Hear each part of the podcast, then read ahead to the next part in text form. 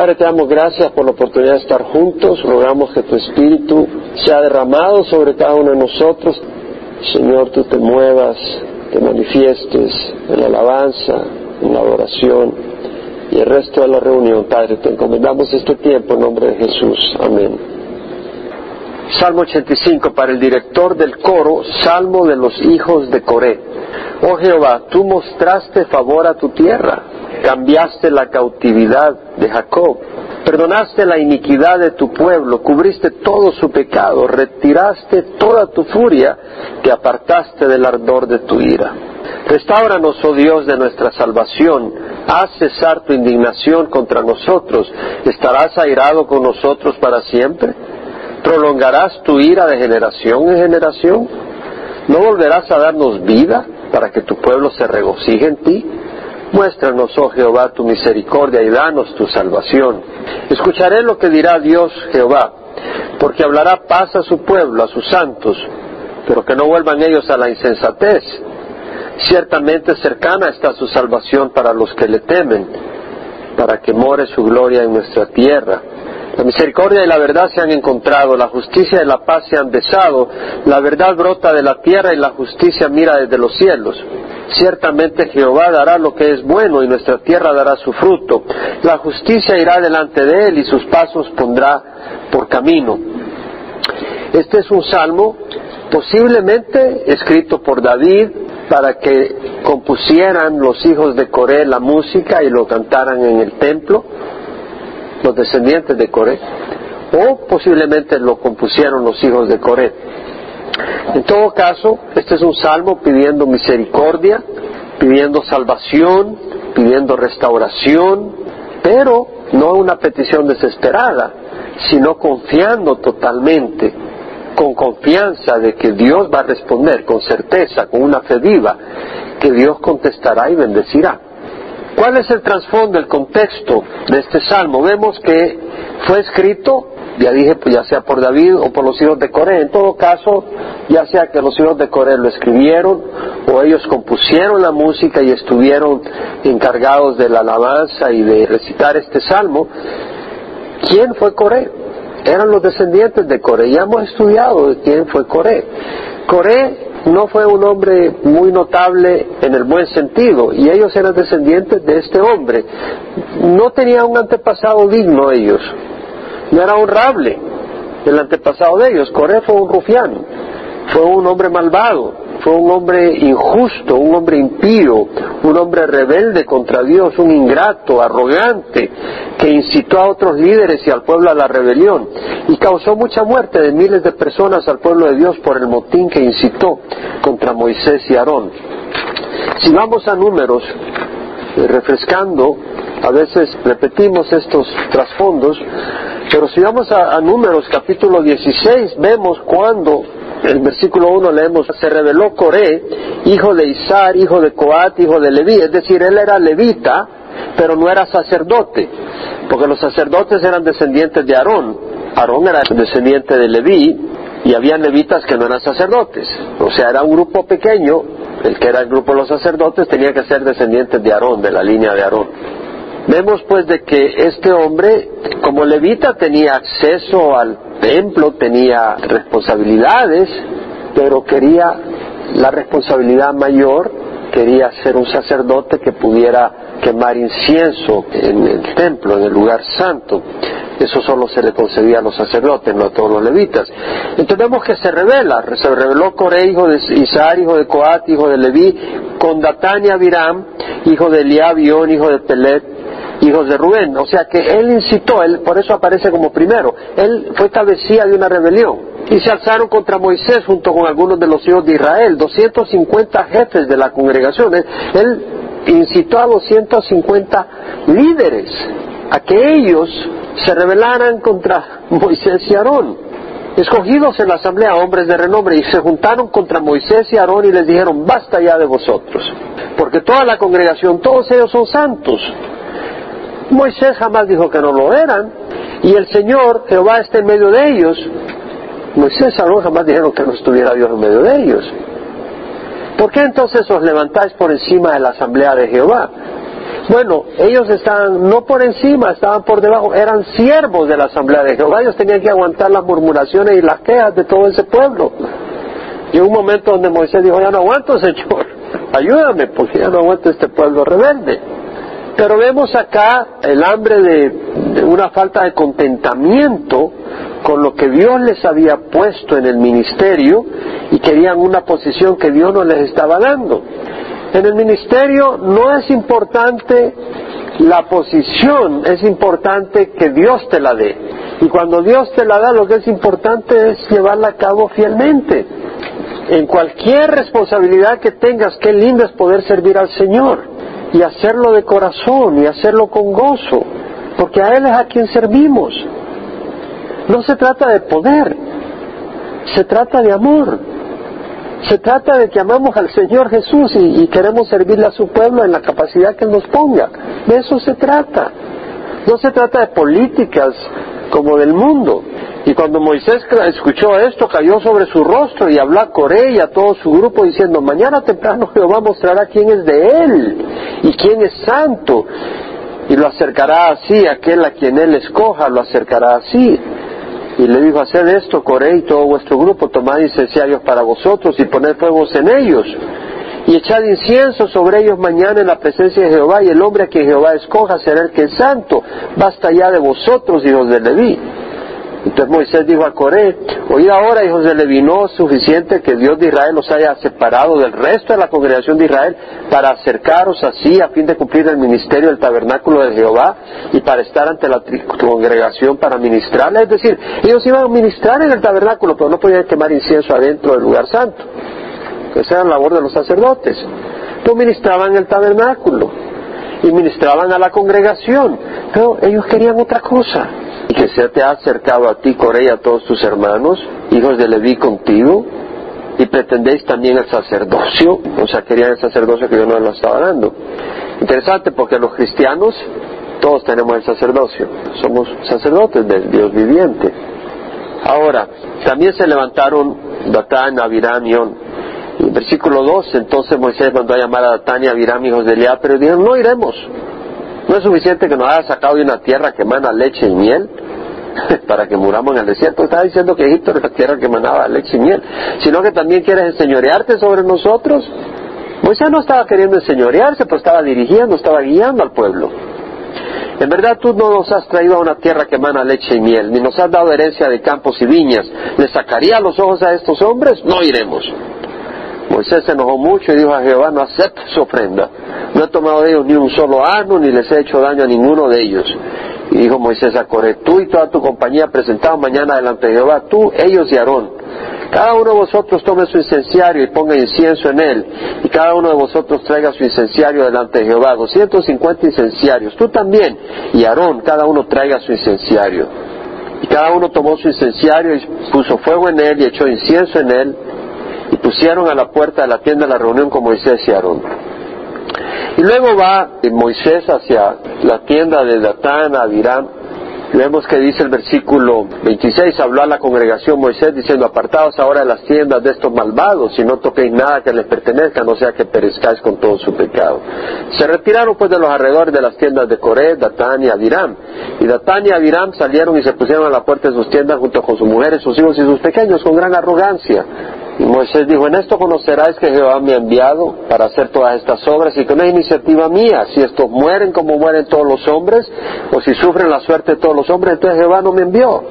Pero si Jehová hace algo enteramente nuevo y la tierra abre su boca y los traga con todo lo que les pertenece y descienden vivos al Seol, entonces sabréis que estos hombres han menospreciado a Jehová. Ellos estaban menospreciando a Jehová, porque era Jehová el que había puesto a esos siervos.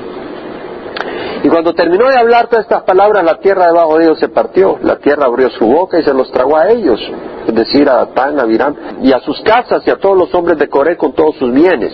Ellos y todos los que les pertenecían descendieron vivos al Seol y la tierra los cubrió y perecieron de medio de la asamblea. Salió también fuego de Jehová y consumió a los 250 hombres que ofrecían el incienso. Los que llevaban el incenciario los consumió. Versículo 41. El día siguiente toda la congregación de los hijos de Israel murmuró contra Moisés y Aarón como que si no era suficiente, diciendo vosotros sois los que habéis sido la causa de la muerte del pueblo de Jehová. Y vemos de que Moisés instruye a Aarón que vaya con el licenciario, que me incienso en medio del pueblo para parar la plaga, porque Dios mandó una plaga. El versículo 49, y los que murieron a causa de la plaga fueron 14.700, sin contar los que murieron por causa de Coré. Vemos el tremendo desastre que trajo Coré. Ellos eran descendientes de Coré. Tenía un antepasado que no era digno de recordarse. Y sin embargo los hijos de Coré tenían un lugar privilegiado en el templo armando, preparando alabanzas con instrumentos musicales, eso lo pueden ver en Primera Crónicas 6, 31 al 38, Primera Crónicas 15, versículo 1, primer libro de Crónicas capítulo 16, versículo 1 y 39 al 42. Y pueden ver cómo ellos habían sido escogidos por David para cantar al Señor. Entonces vemos de que estos hombres que tienen un antepasado que no era digno, y si hubiera sido David el que lo escribió, David tenía entre sus antepasados una prostituta.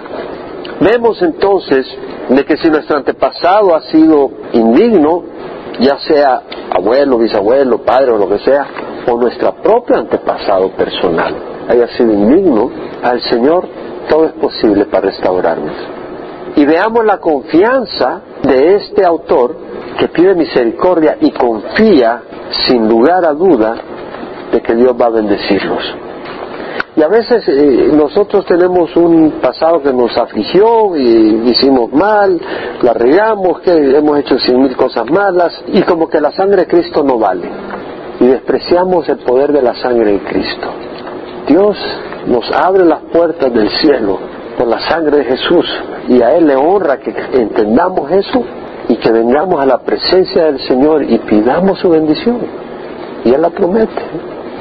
Oh Jehová, tú mostraste favor a tu tierra, cambiaste la cautividad de Jacob. Jacob se refiere a Israel, a las doce tribus. Cambió la cautividad de Jacob en Egipto.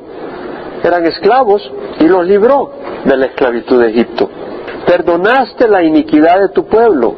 Está reflexionando en el pasado. Perdonaste la maldad de tu pueblo. Dios perdona. Ahora, algunas personas dicen Dios perdona porque es buena gente.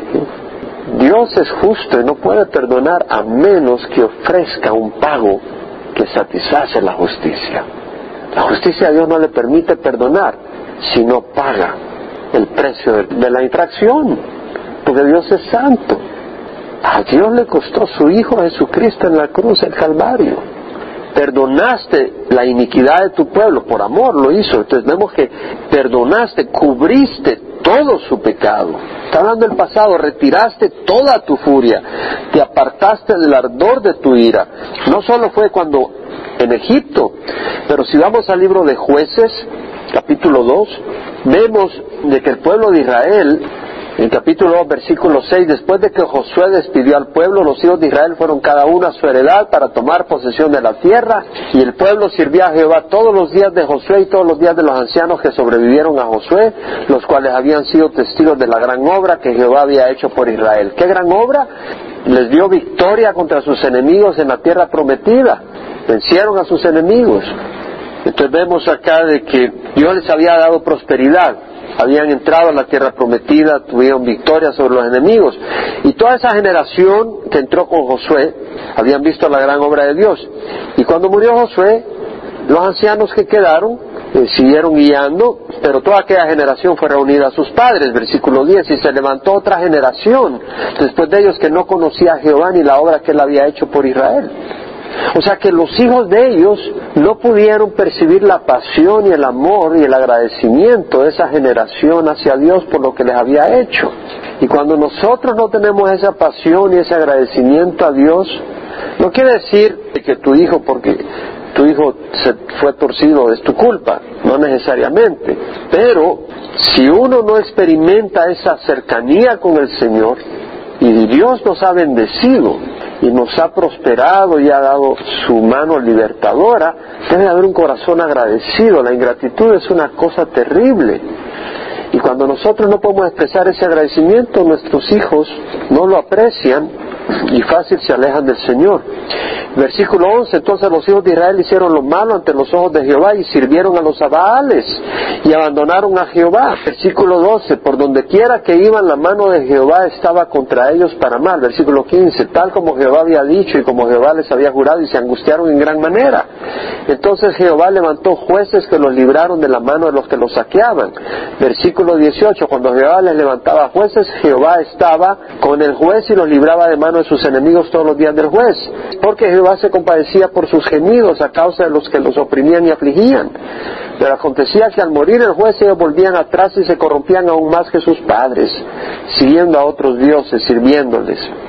Entonces vemos de que durante el tiempo de los jueces, como unos 400 años, este pueblo abandonaba a Dios, entonces Dios mandaba disciplina. Entraba la disciplina 10, 20, 30, 40 años y estaban desesperados y gritaban y clamaban, Señor, sálvanos, líbranos. Entonces el Señor se compadecía. Había un arrepentimiento genuino, entonces venía el Señor y le mandaba a un juez que los librara. Pero después moría el juez y volvían de nuevo. Entonces, ¿qué vemos en los primeros tres versículos? Que a pesar de todo eso, el salmista ve el antepasado de ellos y dice, si había arrepentimiento, obviamente, y los perdonaba lo mostró una y otra vez. Perdonaste, cubriste, retiraste tu furia. Entonces ahora viene y hace la petición. Y dice, restauranos, oh Dios, de nuestra salvación. Haz cesar tu indignación contra nosotros. ¿Estarás airado con nosotros para siempre? ¿Prolongarás tu ira de generación en generación? ¿No volverás a darnos vida para que tu pueblo se regocije en ti? Muéstranos, oh Jehová, tu misericordia y danos tu salvación. Es decir, está diciendo, restauranos. ¿Qué quiere decir restauranos? Quiere decir, vuélvenos al lugar donde gozábamos tu favor. Vuélvenos al lugar donde experimentábamos tu protección.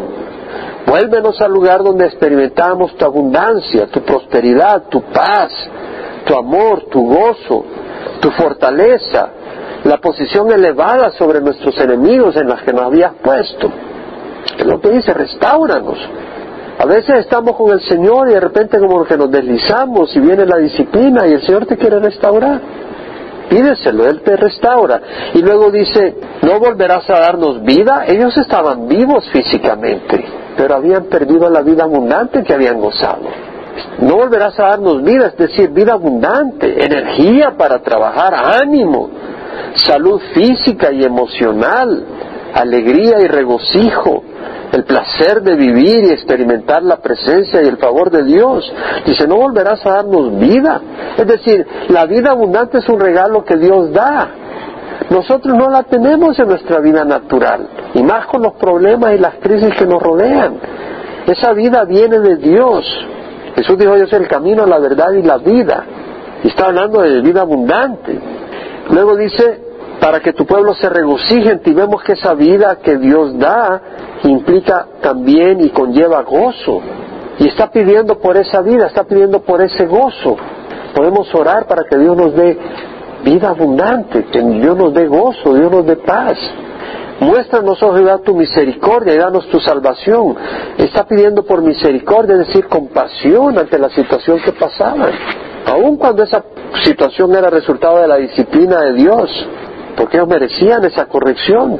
Pero dicen, Señor, sí merecemos todo esto, pero ahora compadécete de nosotros, dice. Danos tu salvación, es decir, danos espacio para que respiremos, ayúdanos a desahogarnos, estamos ahogándonos en esta crisis. Danos libertad, oportunidad para disfrutar tu paz, tu tranquilidad, la prosperidad que deseamos. Vemos la petición. Primero, reconoce que Dios ha salvado en el pasado y ahora en la crisis que están está pidiendo restauración, misericordia, vida abundante. Y ahora el versículo 8 y 9 son clave, porque dice, escucharé lo que dirá Dios Jehová, porque hablará paz a su pueblo, a sus santos, pero que no vuelvan ellos a la insensatez. Es decir, declara de, con fe y confianza que Dios va a responder. Pero primero dice, escucharé lo que dirá Dios Jehová. El salmista busca oír a Dios en su crisis. Escucharé lo que dirá Dios. Algunos van a, ver, a buscar a alguien que les aconseje. Bueno, está bien si esa persona va a ser un instrumento de Dios y si lo que está buscando es el consejo de Dios. y tal vez esa persona te lo puede dar. Pero Dios usa sus instrumentos. Pero aquí hay que buscar es a Dios, escucharé lo que dirá Dios, Jehová. He mencionado varias veces este versículo porque me ha tocado mucho, Lamentación 3:25, bueno es Jehová para los que en Él esperan, para el alma que le busca. Para el alma que le busca, el Señor es bueno. Esa es una promesa. Para el alma que le busca. Es decir, cuando estamos en una crisis, la estrategia del enemigo es que en la crisis vamos a huir de Dios. Pero tú tienes otra opción que es huir hacia Dios, buscar a Dios. Y hay una promesa. Y esa promesa es solo por gracia se recibe y esa gracia solo es a través de fe. Tenemos que cuidar nuestra fe, tenemos que alimentar nuestra fe, tenemos que hacer todo lo que está de nuestra parte para que nuestra fe no decaiga, porque si decae la fe estamos muertos. Sin fe no seguimos para adelante. Tú no vas a subir una montaña difícil de subir si crees que arriba no hay nada, que lo único que vas a hacer es desgastar tus energías no lo vas a hacer. Pero vemos la seguridad del salmista, dice, escucharé lo que dirá Dios Jehová, porque hablará paz a su pueblo. Está convencido. Dice, voy a buscarlo porque Él va a ser favorable a mí. Me va a hablar paz. Me va a hablar paz quiere decir que sus palabras son una promesa que me traerá paz a mi corazón. Y no solo eso, él va a tener una conversación de paz, no de reprensión. O sea, porque vengo en un corazón humilde a decir, Señor, ayúdame. Él no va a decir, eres un miserable. No, Él va a venir con dulzura, con paz. Hablará paz a su pueblo, a sus santos. Hay convicción, pero que no vuelvan ellos a la insensatez, dice. Es decir, no puedes tú esperar. Hay una tendencia, hay un peligro cuando estamos en una crisis. Y es que una cosa es ir hacia el Señor con fe, pero la otra es alejarnos con insensatez. ¿Quién sabe lo que estoy hablando? Podemos alejarnos con insensatez, desesperarnos, perder la pasión por el Señor y ser insensatos, dejar de buscar al Señor y llenar ese espacio y esa frustración con otras cosas. Pablo dice, no os dejéis engañar, de Dios nadie se burla. Lo que el hombre siembra, eso segará. El que siembra para la carne, segará corrupción. El que siembra para el espíritu, segará vida eterna. Tenemos que cegar. Ahora, habla de la insensatez porque se refiere a, pecaminosidad, a lo que es una pérdida de tiempo, a lo que es desobediencia, a lo que es entretenimiento que desagrada a Dios. El pecado es prohibido porque es malo, no porque Dios quiera aguarnos la fiesta. El pecado es prohibido porque es destructivo, es nocivo, es engañoso, es veneno. Entonces seamos sensatos, tengamos un temor santo. El versículo 9 dice, ciertamente cercana está su salvación para los que le temen, hablando de temor santo. Ciertamente, Él está hablando de que está convencido que cercana está su salvación para los que le temen. Esa es una promesa. Yo puedo creerla o puedo ignorarla. La vida del cristiano es a base de fe. Hermanos, no es a base de reglas, es a base de fe. Las reglas no las vas a cumplir, pero si tienes fe, las vas a cumplir. Vas a caminar en el camino del Señor. Vas a tener paciencia. Fe, fe es la certeza de lo que se espera, la convicción de lo que no se ve. No ves ahora tal vez en tu circunstancia la respuesta, pero con fe quiere decir que creemos y nos aferramos. Sin fe, dice el autor de Hebreos, es imposible agradar a Dios, imposible. No hay manera de agradar a Dios si no tenemos fe, porque es necesario que el que se acerca a Dios crea que Él existe. Bueno, vemos que hay que acercarse a Dios y que es remunerador de los que le buscan. Hay que creer que Dios va a bendecir a los que le buscan. Y si no creemos eso, no vamos a agradar a Dios. Eso es lo que nos enseña la palabra. Números 23, 19 dice, Dios no es hombre para que mienta, ni hijo de hombre para que se arrepienta. ¿Lo ha dicho y no lo hará? ha hablado y no lo cumplirá. Tenemos que orar porque Dios ha prometido algunas cosas. Y aunque lo repita, lo vuelvo a repetir porque de eso se trata muchas veces el caminar del cristiano. En Hechos 1.8 que dice la palabra, recibiréis poder cuando el Espíritu descienda sobre vosotros. ¿Esa es una palabra de promesa o una pregunta del Señor? Es una promesa. Recibiréis poder cuando el Espíritu descienda sobre vosotros y seréis mis testigos en Jerusalén, Judea y Samaria y hasta los extremos del mundo. Y si andamos amargados y desesperados, ¿es ese un buen testimonio? No, no lo es. ¿Y quién ha estado ahí? Cierto, pero eso no es el camino del Señor. Entonces tenemos que decirle al Señor, Señor, has prometido poder. Dame ese poder. Porque el fruto del Espíritu es amor, gozo, paz, paciencia, benignidad, bondad, fidelidad, hombre, dominio propio. Gozo y paz es el poder que necesitamos desde el Espíritu Santo para tener ese fruto. El Señor lo prometió, la paz os dejo, mi paz os doy. Ciertamente cercana está su salvación para los que le temen, es para los que le temen, para que more su gloria en nuestra tierra. Bueno, ¿dónde mora el Señor hoy en día?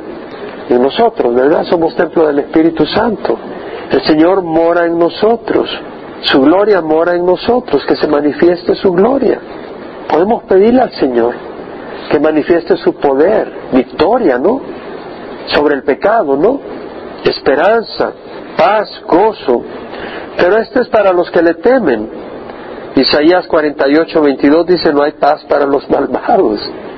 Entonces, hay una situación donde no hay paz y es que si estamos mal.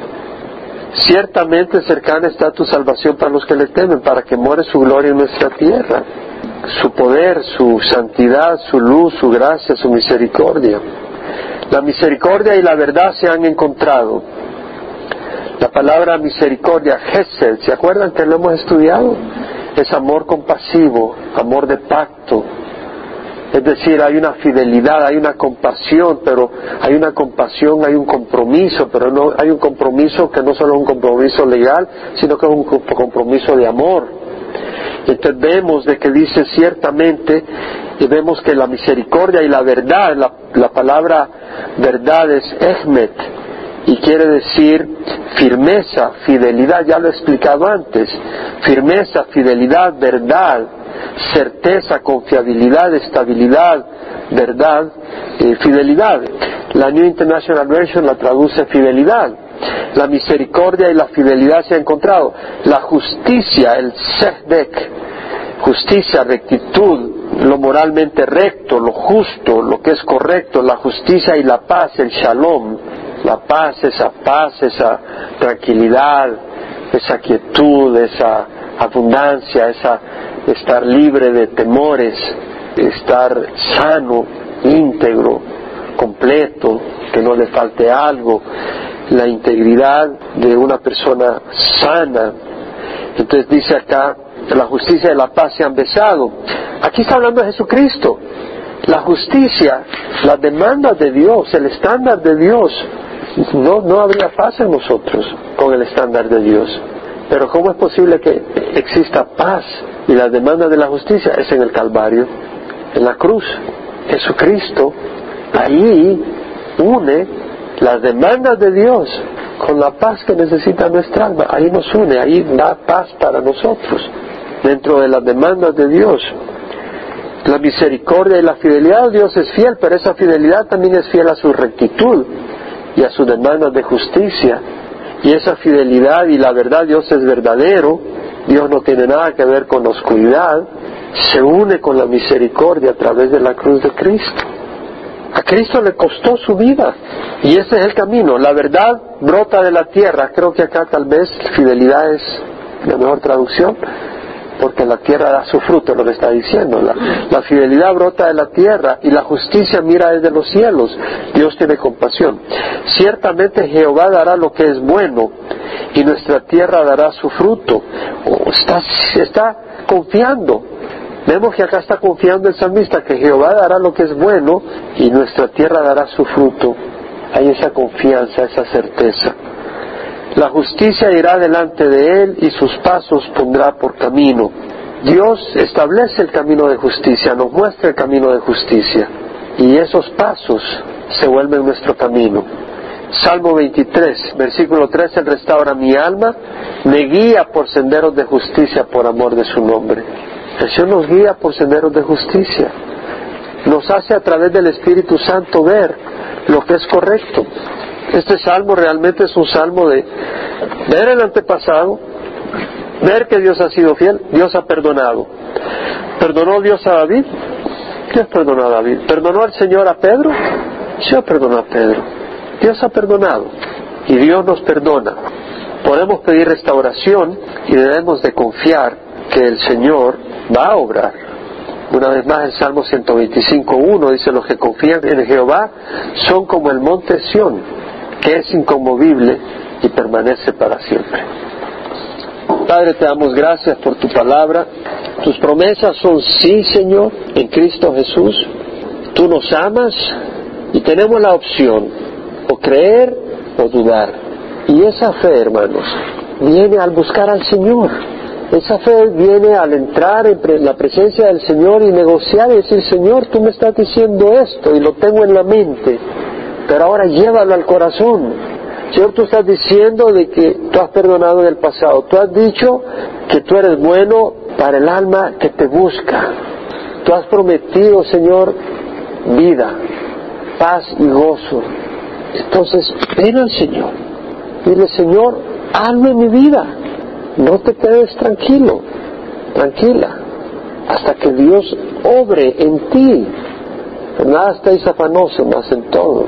En oración y súplica sean conocidas vuestras peticiones delante de Dios el Dios de paz os llenará de paz con acción de gracias. Acción de gracias porque Dios derramó su sangre en la cruz.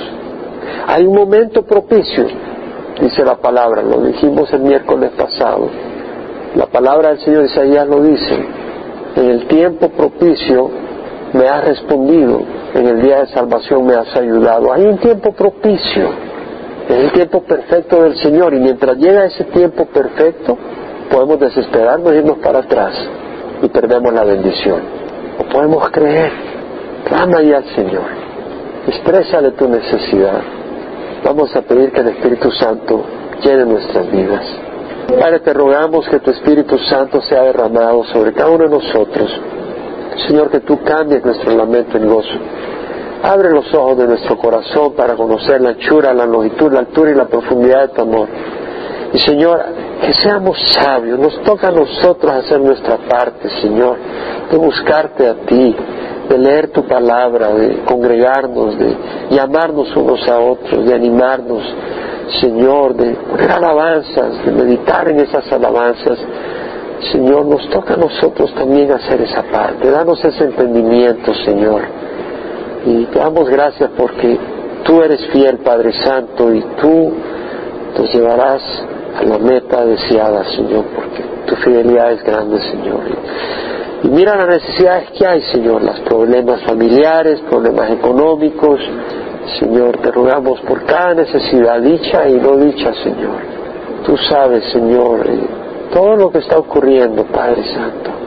Renueva el espíritu, renueva el gozo de tu salvación, que los corazones nuestros realmente estén abiertos a ti buscando de ti, Señor.